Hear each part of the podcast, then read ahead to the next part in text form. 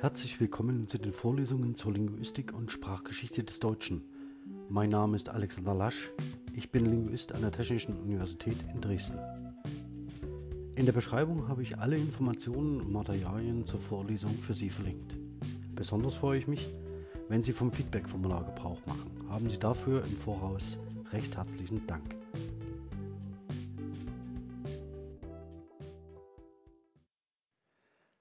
Ja, meine sehr verehrten Damen und Herren, liebe Studierende, ich freue mich sehr, dass ich in dieser Woche endlich in die exemplarischen Analysen gehen kann. Allerdings hat das Ganze noch einen Pferdefuß, denn ich habe in der letzten Woche ja ähm, ausgesetzt wegen der Tagung Religionslinguistik. Und wir haben in dieser Woche zweierlei Dinge zu bewältigen, nämlich erstens ähm, uns noch zum Thema Multimodalität einzulassen und zum Zweiten uns mit dem Thema Lied, Gesang und vor allen Dingen auch mit der Platzierung äh, im Zisterzienserkloster, Sie erinnern sich, und in der Reformation auseinanderzusetzen. Ich werde versuchen, die beiden Themen, weil sich das auch gut eignet, in dieser Vorlesung zusammenzubinden und zunächst über den, äh, den Aspekt der Multimodalität zu sprechen und dann in einem zweiteren, zweiten Schritt, auch eng damit verbunden und verwoben, mich ähm, den Psalmgesängen anzunähern und der Bearbeitung dieser Psalmen ähm, durch Martin Luther äh, in zwei sehr, sehr zentralen Liedern für die Reformation weshalb ich das tue mit dem Hinblick auf unser Thema Reformationen und Revolutionen ist, dass ich Ihnen zeigen möchte, wie an sehr, sehr kleinen und sehr, sehr sparsam eingesetzten sprachlichen Details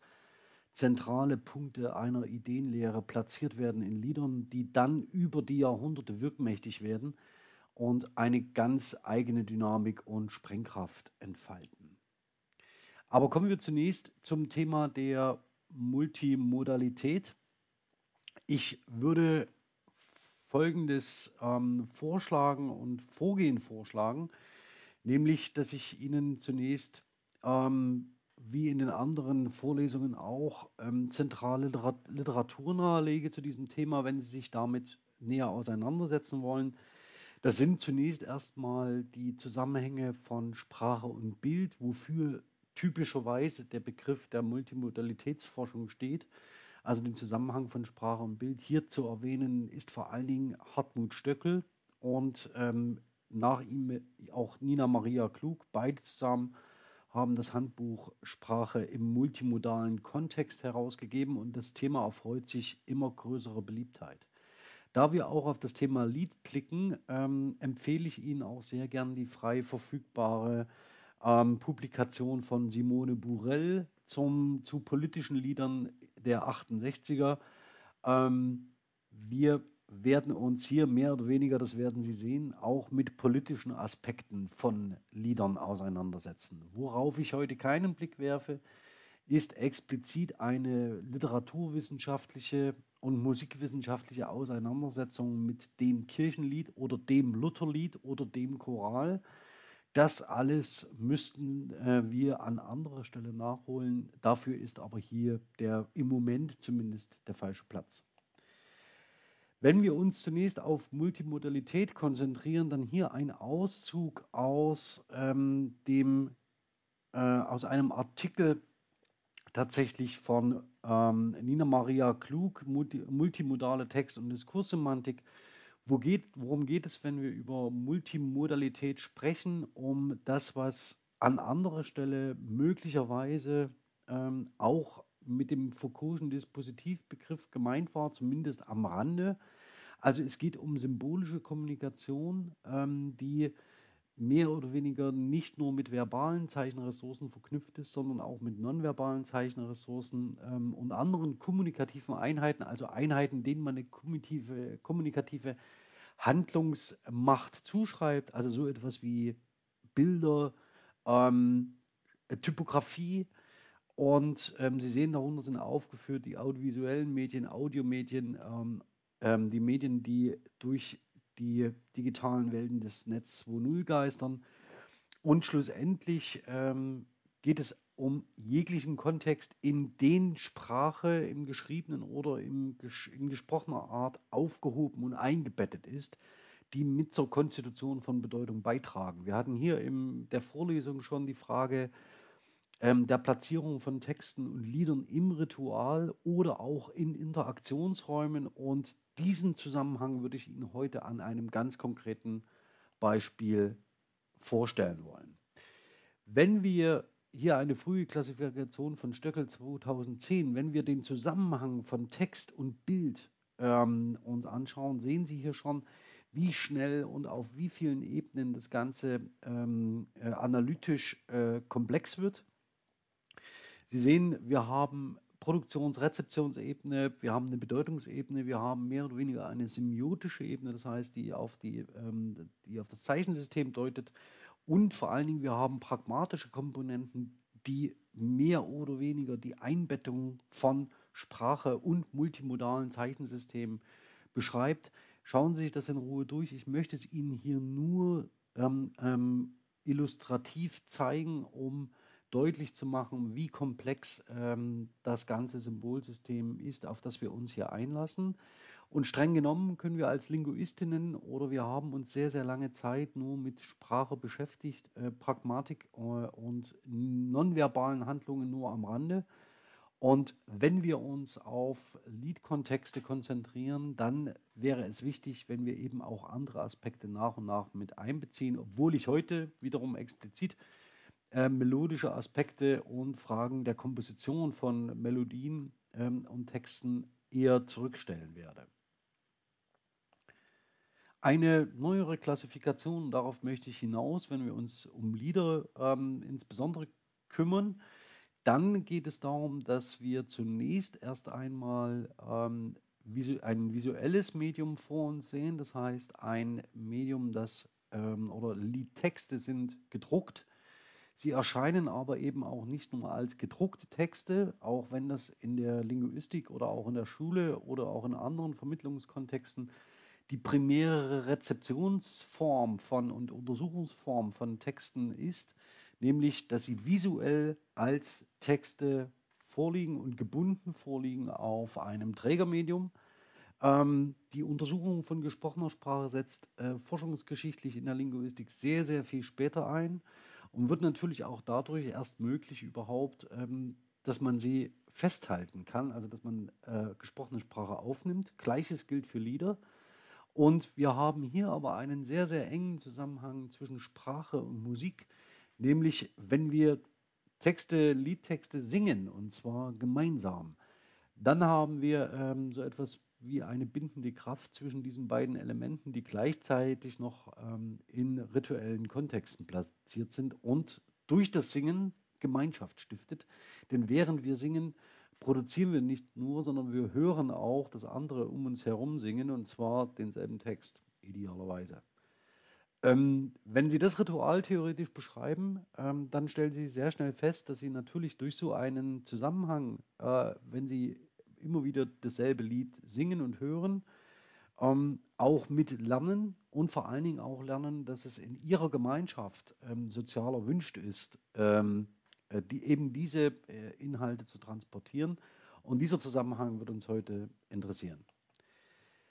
Kommen wir aber mal auf das Lied zu sprechen. Ähm, hier mit einer ähm, Grafik, um das Ganze anzudeuten. Äh, aus einer Choraufnahme. Zentral äh, ist nämlich nicht nur, dass wir irgendwie in beliebigen Kontexten gemeinsam singen, wenn uns gerade danach ist, sondern dass es dafür auch institutionalisierte Formen gibt, nämlich das Singen in einem Chor und ähm, dieses Singen in einem Chor ist eine spezifische Form der Institutionalisierung, die sich vor allen Dingen sehr, sehr schnell in rituellen Kontexten etabliert. Kommen wir aber auf die linguistische Liedforschung, also die Forschung. Ja, also das heißt, ich hatte schon angedeutet, dass ähm, es da noch sehr viel zu tun gibt, aber glücklicherweise gibt es einen, die Arbeit von Simone Burell von 2013, die sich erstmal damit auseinandersetzt, welche Forschungstradition oder welche Forschung es überhaupt zu dem Lied gäbe. Ähm, und sie differenziert hier nach Literaturwissenschaft und Linguistik und wendet sich erst der Literaturwissenschaft zu, um die Forschung zu sichten. Deswegen ist auch diese Veröffentlichung sehr zu empfehlen, wenn Sie nämlich sich äh, mit der Forschung auseinandersetzen wollen, finden Sie einen sehr, sehr guten Überblick bis 2012. Ähm, zunächst erstmal der Bezugsraum des Strophenliedes ist eine, äh, und da wird das Lied als eine sangbare Gattung aus gleichgebauten, gereimten Strophen gesehen. Gleichgebaut, gereimt heißt, Wiederholung heißt, sprachliches Ritual. Ähm, daneben gibt es verschiedene Kategorisierungen, so wie das Volkslied, das Kunstlied, ähm, die dann je nach Spe Inhalten und Aufführungspraxen spezifisch bezeichnet werden. Ähm, Sie sehen dann und kategorisiert, Sie sehen die Beispiele darunter, das Liebeslied, das historisch-politische Lied, das Marienlied, also ein religiöser Kontext, das Kirchenlied, ja. Dazu werden wir heute kommen, das Arbeitslied, das Studentenlied, das Chorlied, das Tanzlied und so weiter und so fort. Interessanterweise wird das Kirchenlied typischerweise nicht als politisches Lied eingeordnet, sondern als Kirchenlied in die Kommunikationsdomäne ähm, des Religiösen gestellt. Und wir werden aber heute sehen, dass ähm, das Ganze nicht so einfach ist, nämlich dass durchaus das Kirchenlied auch einen politischen Charakter haben kann. Und ähm, dann sehen Sie eine weitere Schwierigkeit, nämlich die Frage, was denn als Lied, wie das Lied zu definieren sei. Ähm, und ich möchte zumindest hier herausheben, dass man das Lied als eine ganz eigene Kunstform zu begreifen hat, mit ganz verschiedenen ähm, Bedeutungsdimensionen und mit ganz spezifischen Aspekten, die man berücksichtigt. Nämlich die, das Lied ist nicht nur formal konstituiert, also gebunden an ein Trägermedium Papier, sondern ähm, die dem Wort, äh, das Lied gibt dem Wort in einer spezifischen Kommunikationssituation durch Intention und Affektivität neue Bedeutungsdimensionen und Qualitäten. Äh, und zwar, und das ist jetzt ähm, etwas blumig ähm, hier übernommen von äh, Böning, durch die Macht der Töne. Sie sehen also, wir haben hier noch viel zu tun. Ähm, die Macht der Töne, äh, die hier bezeichnet sind, ist, der etwas hilflose äh, Versuch, irgendwie die Qualität des ähm, musikalischen und des Klangs ähm, zu erfassen. Und darüber hinaus kann ich heute mit Ihnen aber auch nicht gehen. Nur so viel. Hier liegt noch sehr, sehr viel Arbeit vor uns. Interessanter ist, dass sie dann zur Sprachwissenschaft blendet und eine ganz klassische, typische ähm, Funktionalisierung vornimmt von politischen Liedern, indem sie sich nämlich an den Funktionsbegriffen von Brinker orientiert, die wiederum pragmatische Sprecherklassifikationen aufrufen. Und sie gibt hier ähm, an, dass sie das Lied verstehen will als eine Textsorte, die Kontakt, Appell und Informationsfunktion hat. Wobei davon auszugehen ist, dass das politische Lied vor allen Dingen die Appellfunktion in den Vordergrund schiebt und die Kontaktfunktion besonders verstärkt. Die Informationsfunktion dahingegen etwas zurücktritt. Ähm, die formalen Merkmale lassen sich beschreiben, je nachdem, wie äh, typischerweise gereimt wird oder nicht, ob es einen Strophenaufbau gibt und ein Refrain zum Beispiel. Und wichtig wird aber die Performance. Ähm, ich zitiere, zwischen Rezipient und Produzent entsteht ein affektiver Raum, mit emotionalem Potenzial und ästhetischer Erfahrung für Individuum und Kollektiv. Das ist also genau das, was wir in der letzten Vorlesung uns zum Thema des Rituals genauer angesehen haben. Ja, also es gibt offensichtlich so etwas wie ein besonderes Potenzial im gemeinsamen Singen oder wenn der Produzent und der Rezipient ähm, ähm, gleichsam ähm, sowas wie einen Vorsinger haben und einen Rezipienten, ähm, und es entsteht eine spezifische Erfahrung dadurch. Und das Besondere im Kirchenraum ist, dass gemeinsam gesungen wird, also dass alle gleichzeitig Produzenten und Rezipienten von Liedern in der Performance sind. Gut, so viel zur Einführung. Jetzt zum zweiten Schritt, nämlich der Frage ähm, der besonderen Qualität der Psalmen oder der besonderen Bedeutung von Psalmen für eine Reformationsbewegung. Ich hatte Ihnen ganz am Anfang ähm, auch hier noch einmal im Hintergrund das Zisterzienserstift Zwettel ge äh, gezeigt, mit dem Kreuzgang als dem Ort, an dem äh, Kontemplation möglich ist, in dem man den Gang Christi nachvollzieht, und zwar sein Leben lang.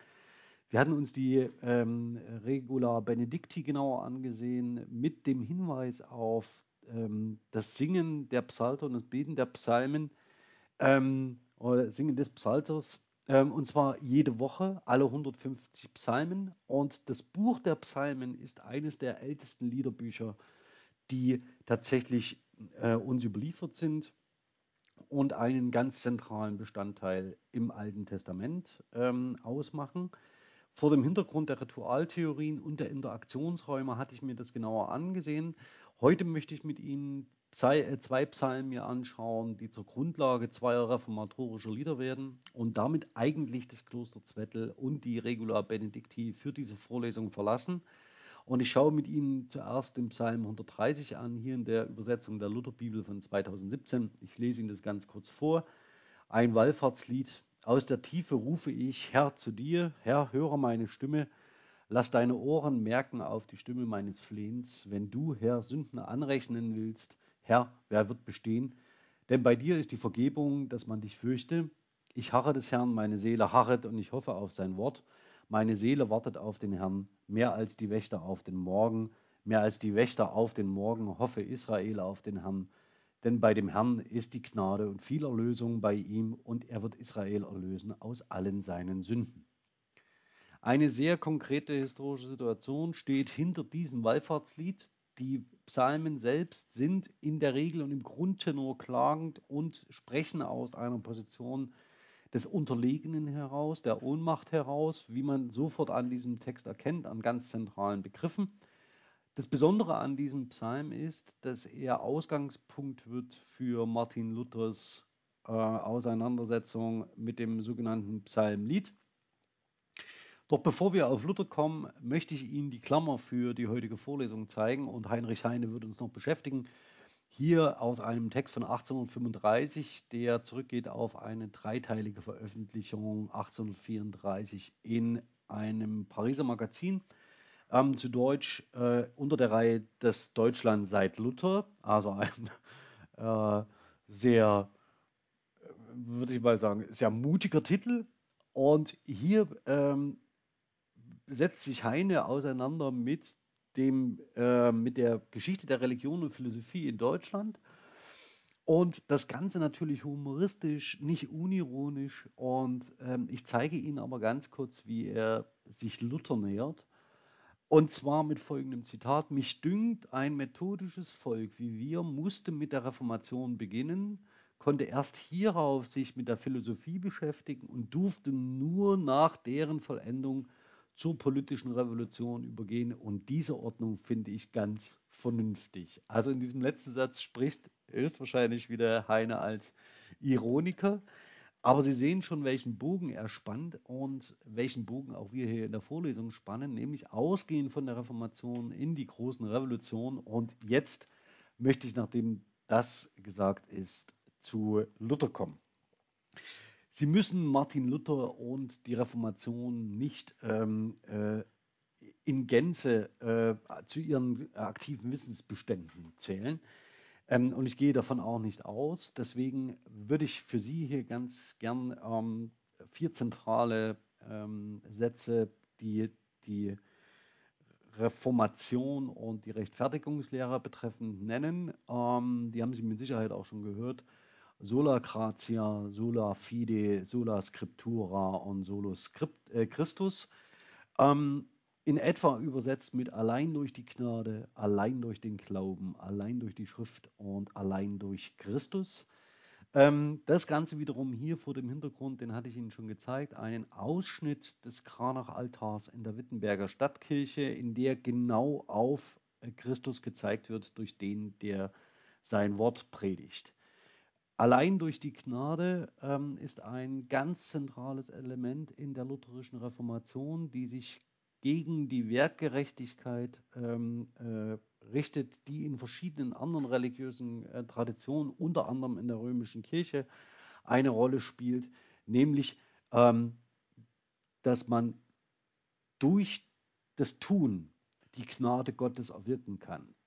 Luther geht davon weg äh, und postuliert, allein durch Gottes Gnade ähm, werden wir gerettet und allein durch den Glauben an ihn. Das heißt nicht Werkgerechtigkeit, nicht das Tun, sondern nur durch Gottes Gnade. Das Ganze ist natürlich ähm, für die Rechtfertigungslehre insofern relevant, weil es die Verantwortlichkeit für die Zuwendung und die Hinwendung und die Erlösung ähm, auf die Seite Gottes schiebt. Ähm, und das befreit den Menschen.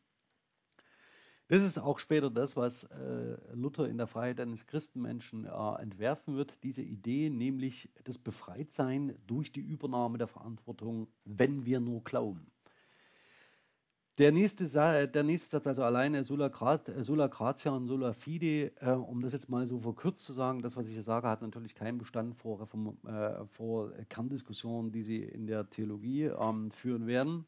Ähm, Sola Scriptura allein durch die Schrift. Ähm, was heißt das? Das hat äh, reformatorische Sprengkraft insofern, als sich Luther hier zentral löst von dem, was in der römischen Kirche relevant wird, nämlich dem Ritus. Das heißt, der Tradition, in der ähm, dieselbe Macht liegt wie in der Schrift selbst. Auch die ähm, Überlieferung, die Tradierung selbst der Schriften, die Kirchenväter, die eingeübten Ämter, die Hierarchien ähm, und die ganzen institutionellen Besonderheiten der römischen Kirche, die alle nicht durch die Schrift belegt sind, aber sich in Jahrhunderten bewährt haben, greift Luther mit diesem ähm, Satz an, sola scriptura, allein durch die Schrift, das, was nicht in der Schrift belegt ist, ähm, ist zumindest äh, zu reflektieren und zu reformieren.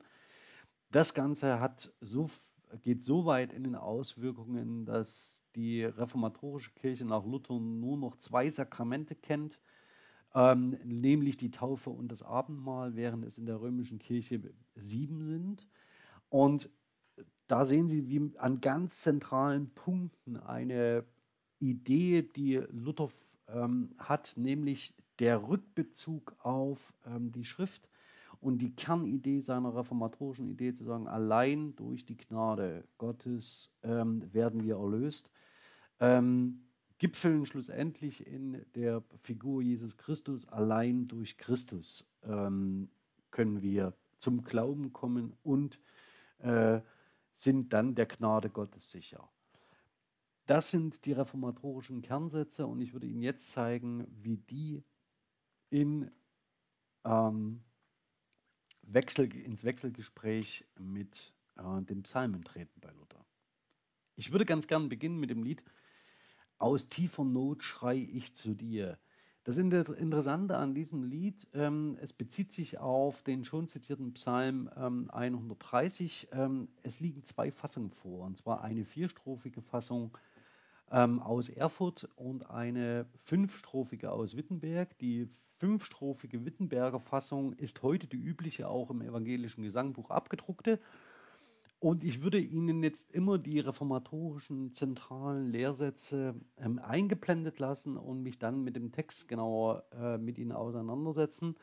Ähm, das Besondere an der Erfurter Fassung ist, dass sie ähm, dass die Abweichungen, die dort ähm, zu finden sind, nicht zurückgeführt werden können aus, auf Luther. Aber es gibt zwei, drei sehr, sehr interessante textliche Passagen, die es in sich haben. Und darauf würde ich gern mit Ihnen schauen. Für diejenigen von Ihnen, die jetzt nicht so flüssig ein äh, Ostmitteldeutsch weglesen, ähm, würde ich den Text mal ganz kurz vorlesen ähm, und dann habe ich schon die Stellen markiert, auf die es mir gleich ankommen wird. Möglicherweise haben Sie noch den Psalm 130 im Ohr, den ich Ihnen vorhin zitiert habe. Und Sie können mal überlegen, welche der Passagen ähm, Sie da gehört haben und welche nicht. Ähm, und setzen Sie das mal in Relation zu ähm, den Lehrsätzen. Aus tiefer Not schreie ich zu dir, Herr Gott, erhöre mein Rufen. Dein gnädig Ohren kehr zu mir und meiner Bitt sei offen oder sie öffne. Den so du willst das sehen an, wie manche Sünd ich hab getan, wer kann Herr vor dir bleiben? Es steht bei deiner Macht allein, die Sünden zu vergeben, dass dich furcht beide groß und klein, auch in dem besten Leben, darum auf Gott will, hoffe ich, mein Herz auf ihn soll lassen sich. Ich will seins Worts erharren und ob es wird bis in die Nacht und wieder an den Morgen, doch soll mein Herz an Gottes Macht verzweifeln, nicht noch sorgen, So tu du Israel rechter Art, der aufs dem Geist gezeuget ward und seines Gottes erharren. Und bei uns ist der Sünden viel, bei Gott ist viel mehr Gnaden. Sein Hand zu helfen hat kein Ziel, wie groß auch sei der Schaden. Er ist allein der gute Hirt, der Israel erlosen wird, aus seinen Sünden allen. Und ich würde Ihnen das gern, das Lied mal vorspielen, und zwar vor dem Hintergrund, dass wenn Sie das nächste Mal die Luther-Verfilmung von 2003 sehen, Sie bitte mal darauf achten, welcher Choral gesungen wird, während äh, auf den ähm, äh, Reichstag in Augsburg ähm, Bezug genommen wird, 1530. Ähm, da wird genau dieser äh, Choral Luthers angestimmt, aber ich spiele ihn mal ganz kurz vor in einer sehr, sehr guten Aufnahme der Leipziger Disputatio.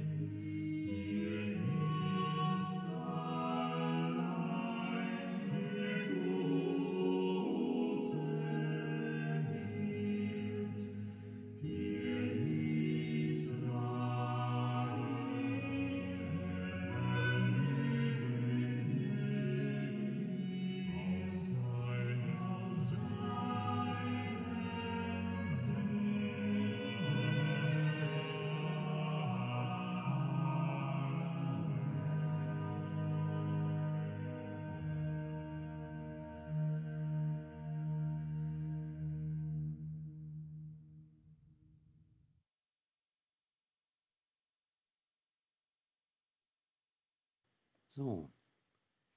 Ähm, Sie haben gehört die erste und die vierte Strophe ähm, dieses Liedes ähm, nach, äh, und zwar äh, wahrscheinlich aus guten Gründen, nämlich der Rest, die zwei und drei sind nicht gesichert. Ich würde noch mal ganz kurz jetzt darauf eingehen, auf bestimmte sprachliche Details, die ich Ihnen auch hier schon fett hervorgehoben habe. Sie sehen ähm, die gnädig Ohren schon in der ersten Strophe im zweiten Vers, ähm, die auf die Gnade Gottes hinweisen. Das Ganze steht da nicht umsonst und finden Sie in dem äh, vorliegenden Psalm 130 auf diese Form nicht. Es ist zwar von Gnade Gottes die Rede, aber ähm, diese Überbetonung der Gnade selbst ähm, finden Sie an dieser Stelle nicht. Ähm, Der erste Vers der zweiten Zeile hat es äh, schon eher in sich. Und zwar, es steht bei deiner Macht allein, die Sünden zu vergeben. Da steht nichts von römischer Kirche. Ja, und da steht nichts von Beichte und nichts von ähm, äh, äh, Ablass und da steht nichts von das Vergeben der Sünden durch äh, den Priester und äh, das Sakrament, sondern es steht ähm, an dieser Stelle durch dich allein.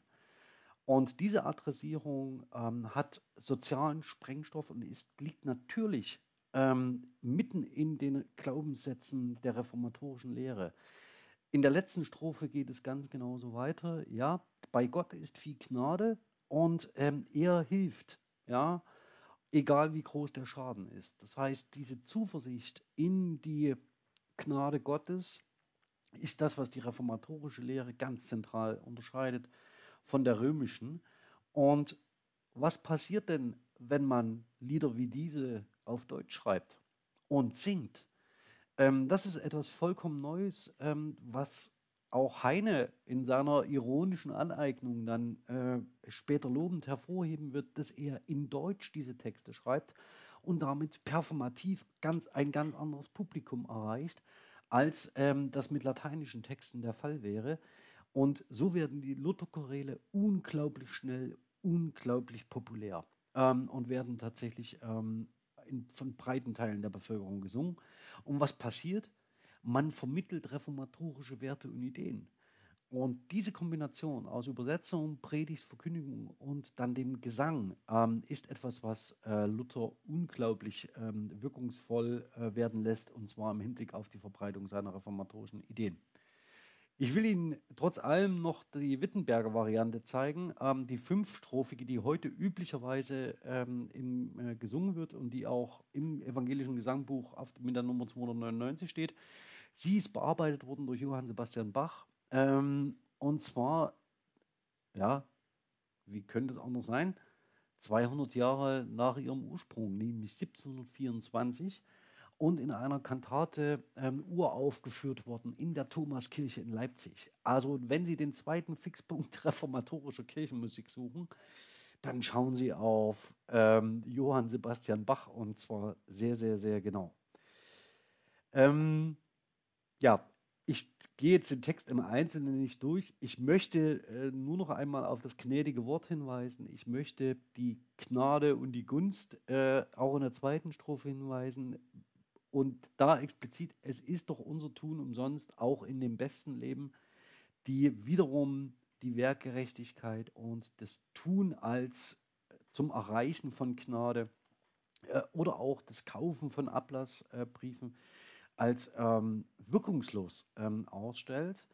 Und das nächste, in der nächsten Strophe geht es so weiter, ja. Es, man kann nicht auf seinen eigenen Verdienst bauen, sondern Gott will es tun. Und danach sehen Sie das werte Wort, sola scriptura. Ähm, um jetzt äh, zum Abschluss mit diesem Lied zu kommen, Sie sehen, wie ganz zentrale reformatorische Ideen in einzelnen Passagen, in einzelnen ähm, ähm, lexikalischen Ausdrücken sichtbar werden die ganz massiv die vertretene Ideenlehre stützen. Und das ist ein Kennzeichen des politischen Liedes. Das politische Lied, hier geht es nicht um Information in diesem Lied. Ähm, möglicherweise ist die Aufarbeitung, das haben Sie gerade bei äh, der Tonaufnahme gehört, das fasst einen schon ähm, an emotional und äh, das hat eine sehr starke affektive Wirkung, genauso wie die Komposition von Bach eine starke affektive Wirkung haben. Aber es geht hier um eine Appellfunktion. Es geht hier nicht um eine Information in dem Sinne, Leute, ich habe die Schrift mal nachgelesen, da steht nichts von ähm, Ablass, sondern es geht hier um einen Anschluss an eine ähm, Ideenlehre der Reformation. Ich schaue mal ähm, weiter und zwar auf den nächsten Psalm, den ich ähm, noch besprechen möchte. Das ist der Psalm 46, den gehe ich jetzt nicht in Gänze durch. Ähm, nur so viel, es geht um eine Verteidigungssituation. Ähm, äh, ich will vielleicht ähm, den, ähm, den dritten, ähm, dritten und vierten Vers herausgreifen. Darum fürchten wir uns nicht, wenn gleich die Welt unterginge und die Berge mitten ins Meer senken, wenn gleich das Meer wütete und wallte und von seinem Ungestüm die Berge einfielen, denn Gott bei ist bei uns. Ähm, und die Stadt, dennoch soll die Stadt Gottes sein, lustig bleiben mit ihren Brünnlein, da die heiligen Wohnungen der Höchsten sind. Gott ist bei ihr drinnen, ja, in der Stadt. Darum wird sie fest bleiben. Gott hilft ihr früh am Morgen. Und so weiter und so fort. Ähm, das Sela, das Sie hier sehen, ähm, als in Versalien geschrieben, ist ein Tonzeichen, das typischerweise für die Psalmen eingesetzt wird, um so eine Sinneinheiten abzusetzen. Ähm, das muss ich nicht verwundern. Ist der 46. Psalm nach der Luther-Übersetzung 2017. Ähm, auch hier wieder der Bezug zu der Benediktsregel. Okay, kommen wir aber mal zu diesem Lied. Ein feste Bug ist unser Gott, hier äh, von Luther 1529 äh, geschrieben hier in der Ausgabe von 1549. Und ich gehe das jetzt ähm, im Text nur insofern mit Ihnen durch, als ich Ihnen zwei Aspekte zeigen will. Sie sehen von ähm, links oben nach rechts unten die Strophen 1, 2, 3 und 4. Ähm, die Strophen 1 und 3 werden politisch gedeutet als also ganz unterschiedlich gedeutet. Luther ist hier diejenige Figur, die für jede einzelne politische Bewegung, gern auch jede geartete Diktatur ähm, und Kriegstreiberei ähm, die passenden Zitate liefert. Das heißt, ein feste Burg ist unser Gott, ist in zentralen Passagen und in zentralen Passagen sowohl äh, im Ersten Weltkrieg auf Feldpostkarten gedruckt worden, als auch natürlich omnipräsent äh, unter den Nationalsozialisten gewesen, weil sie natürlich über diese Verteidigungshaltung, die im Psalm angelegt ist, jede Art von kriegerischen Auseinandersetzung rechtfertigen lässt. Ähm, und es geht schon gut los. Ein feste Burg ist unser Gott, ein gute Wehr und Waffen. Er hilft uns frei aus aller Not, die uns jetzt hat betroffen. Und zu der Zeit, in der das Lied entsteht, liegt es natürlich nahe, das Ganze im Hinblick auf die römische Kirche zu lesen ähm, gleichsam in Strophe 3, wenn sofort vom, ähm, äh, von den Teufeln gesprochen wird, die in der Welt sind und uns ähm, versuchen zu bedrohen. Sie erinnern sich vielleicht an die ein oder andere Darstellung, Karikatur ähm, zu Zeiten Luthers auf dem ein oder anderen Flugblatt ähm, zur Rolle der Teufel an dieser Stelle. Ähm, was ich äh, Ihnen aber zeigen möchte, ist, sind die Strophen 2 und 4. Und zwar hier auch wiederum zentral, auch wenn es äh, ein sehr politisches Lied ist für diese Zeit. So ist der Glaubenssatz, mit unserer Macht ist nichts getan, wir sind gar bald verloren, genau wieder auf den ähm, Zusammenhang gestellt zwischen Sola Gratia und Sola Fide. Ähm, er heißt Jesus Christus, um den es hier geht, ähm, Solus Christus als zentrale Glaubensformel, allein durch Christus und in Strophe 4 auch noch der Hinweis auf Sola Scriptura allein durch die Schrift.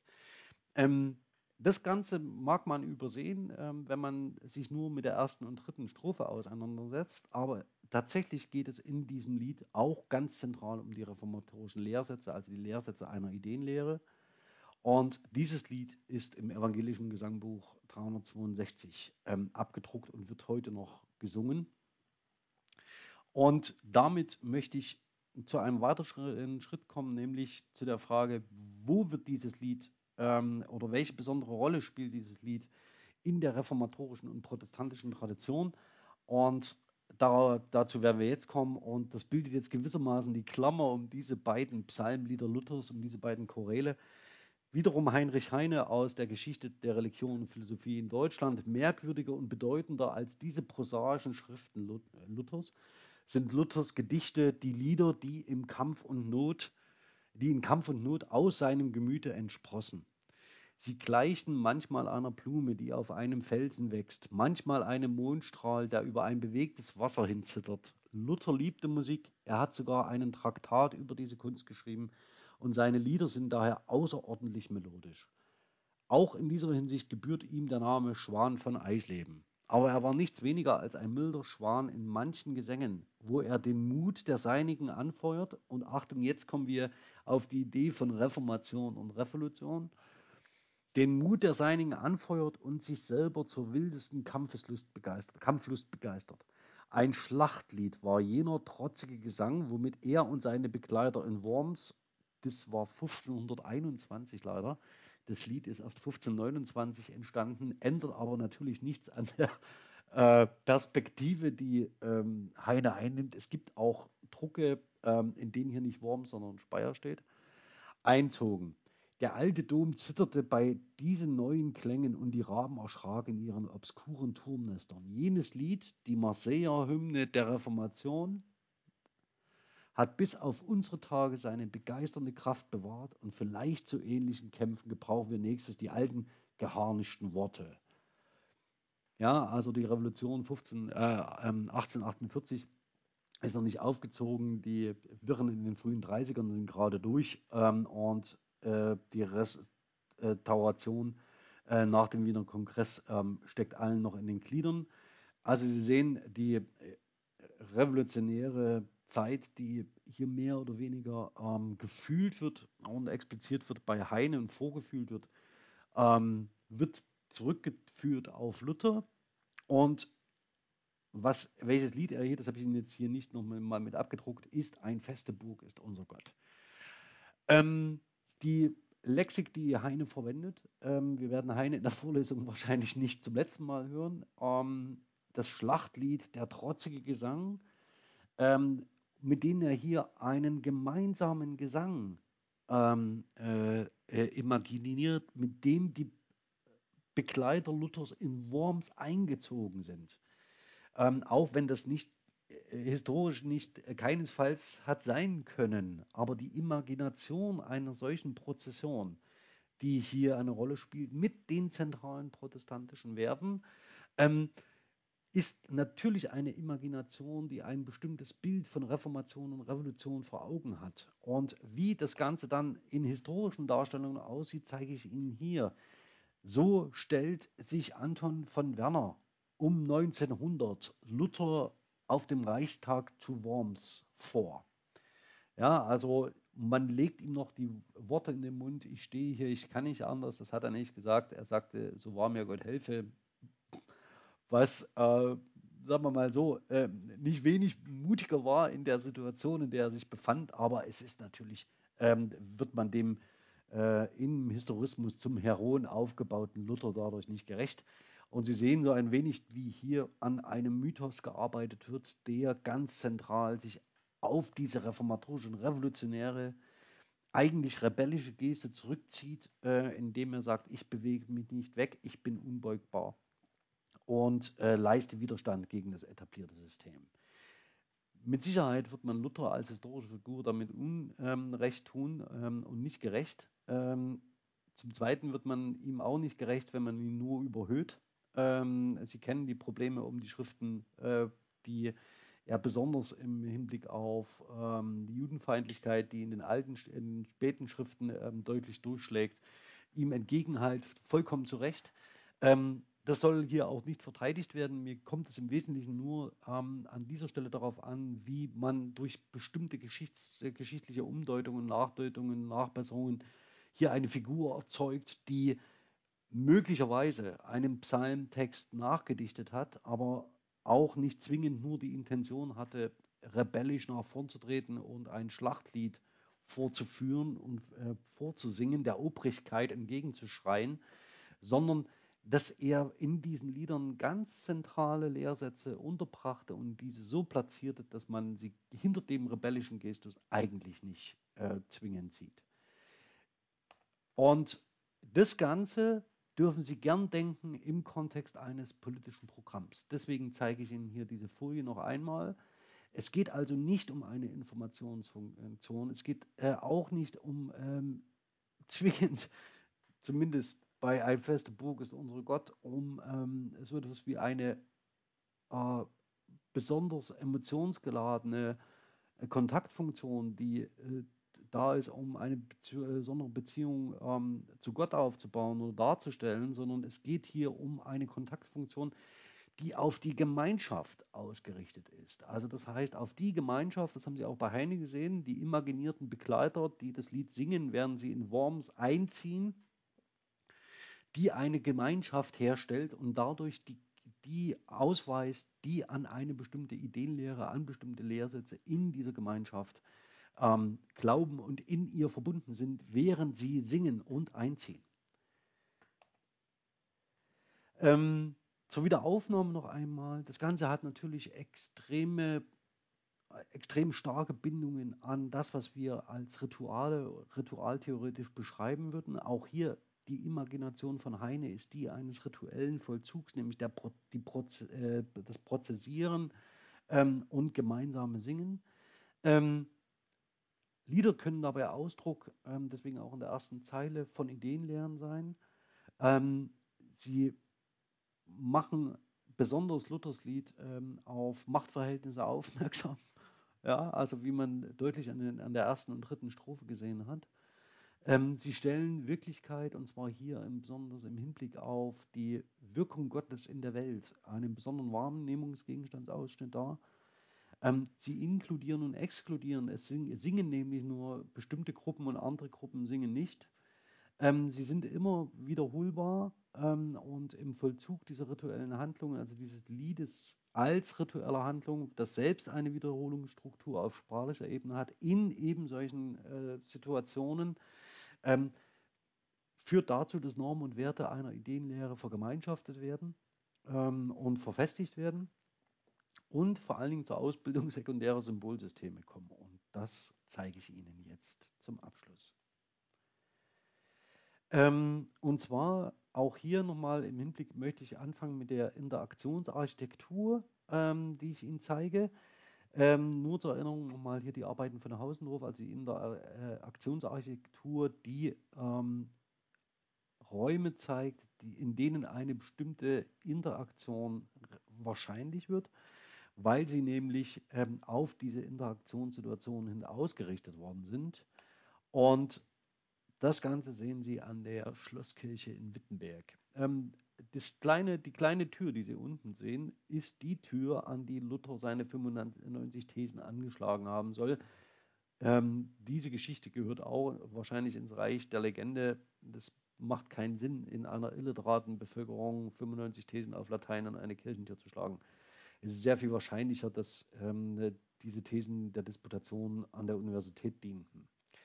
Was ich Ihnen aber zeigen möchte, ist, dass an dem, das habe ich auch in der Vorlesung schon gemacht, dass auf dem Kirchturm das Spruchband Ein feste Burg ist unser Gott weithin sichtbar eingelassen ist und damit der zentrale Vers ähm, des Schlachtliedes, der Marseillaise der Reformation, wie Heinen das nennt, weithin sichtbar am höchsten Punkt dieser Kirche eingelassen ist, am Kirchturm. Ähm, und Moment, bevor ich Ihnen das letzte zeige, würde ich Ihnen jetzt gern ein Medienfile vorspielen, das eine besondere Situation in dieser Wittenberger Schlosskirche zeigt.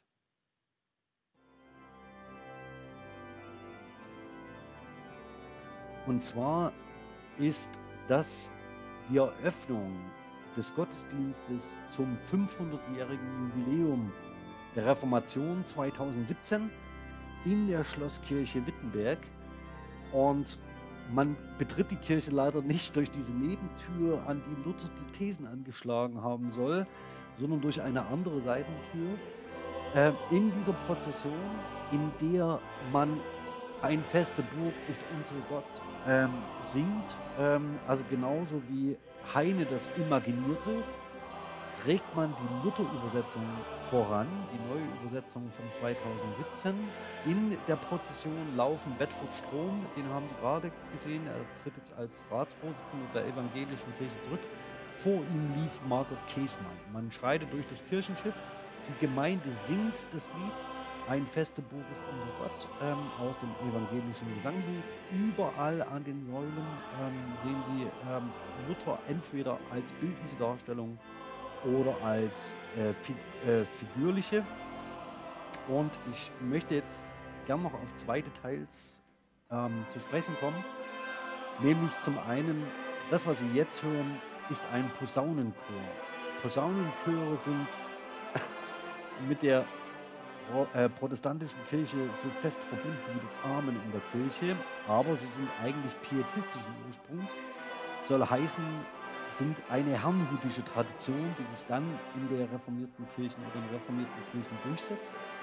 Jetzt wird ähm, die Bibel, die Übersetzung, zum Altar getragen und auf dem Altar, dem Tisch des Herrn abgelegt, das Kreuz wird abgestellt Und danach äh, wird sich noch eine kurze Pause ergeben, in der ich Ihnen noch etwas zeigen möchte.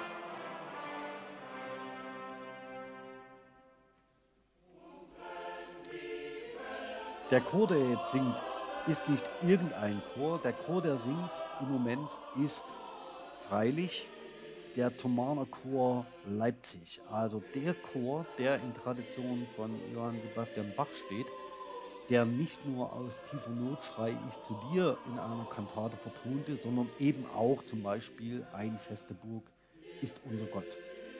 Mir fallen nicht mehr Insignien protestantischer Kultur ein, die man hier innerhalb kürzester Zeit verdichtet auf zwei Minuten präsentieren könnte. Wir haben den Ort der Reformation, den Ort des Thesenanschlags. Im gemeinsam singt man Ein feste Burg ist unser Gott, wahrscheinlich der zentrale Text der Reformation, trägt die neue Übersetzung in den Kirchenraum, lässt den Thomaner vorsingen und einzig zu wünschen übrig lässt die Textsicherheit des anwesenden Publikums. Und damit blende ich das jetzt aber ab und erlöse Sie auch davon. Ähm, wollte Ihnen aber nur zeigen, wenn wir über symbolische Verdichtung sprechen, dann gibt es wenige Ereignisse wie dieses, die das augenscheinlich äh, ausstellen. Es gibt ein Detail und dann wäre diese Szene perfekt gewesen. Und die zeige ich Ihnen jetzt ganz zum Abschluss. Das Problem ist nämlich, das haben Sie gerade vielleicht bei dem Einzug in die Kirche gesehen, in die Schlosskirche gesehen, der Reformationsaltar. Ähm, Sie sehen unten dieses kleine ähm, Bild von äh, Kranach, steht, er gehört zum Altar der Wittenberger Stadtkirche.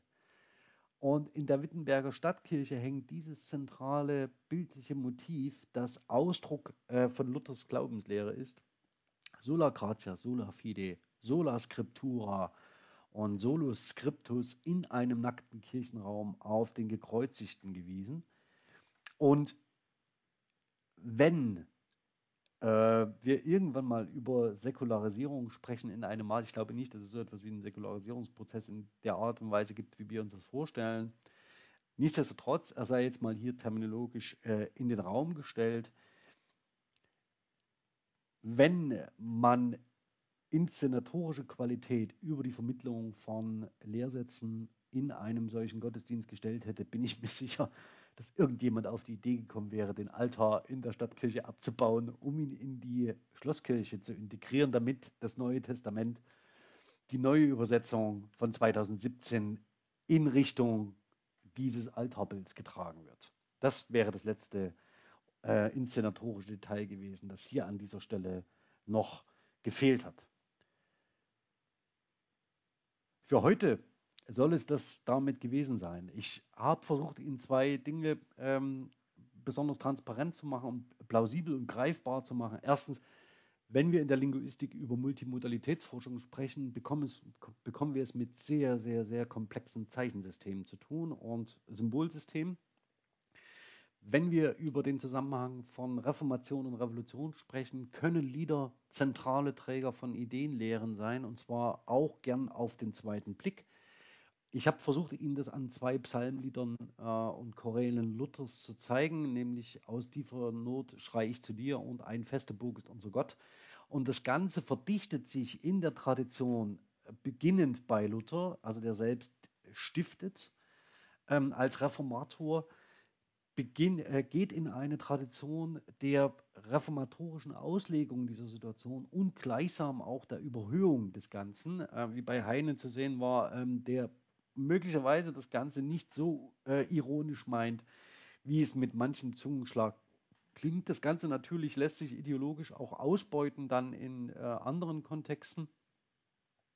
Und schlussendlich sehen Sie ganz zum Schluss im Reformationsjubiläum, ähm, wie das Ganze in Interaktionsarchitekturen und Interaktionsräumen, derer sie Erzeuger geworden sind. Also das heißt das Kirchenschiff, die Gemeinde, die Prozession, der äh, Chor von der Empore singend in den Altarraum, ähm, wie das Ganze symbolisch überladen wird und eine ganz eigene äh, Bedeutungsdimension bekommt.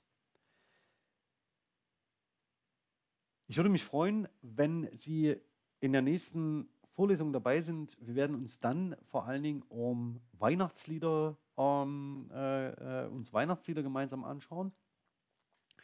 Und wenn Sie sich fragen, wo denn der äh, reformatorische und revolutionäre Anteil an Weihnachtsliedern sein soll, dann lassen Sie sich mal überraschen. Ich kann Ihnen dazu einiges zeigen. Das soll es für heute gewesen sein. Ähm, ich danke Ihnen für Ihre Aufmerksamkeit, freue mich auf die Diskussion jetzt mit Ihnen und bin bis zum nächsten Mal ganz herzlich Ihr Alexander Lasch.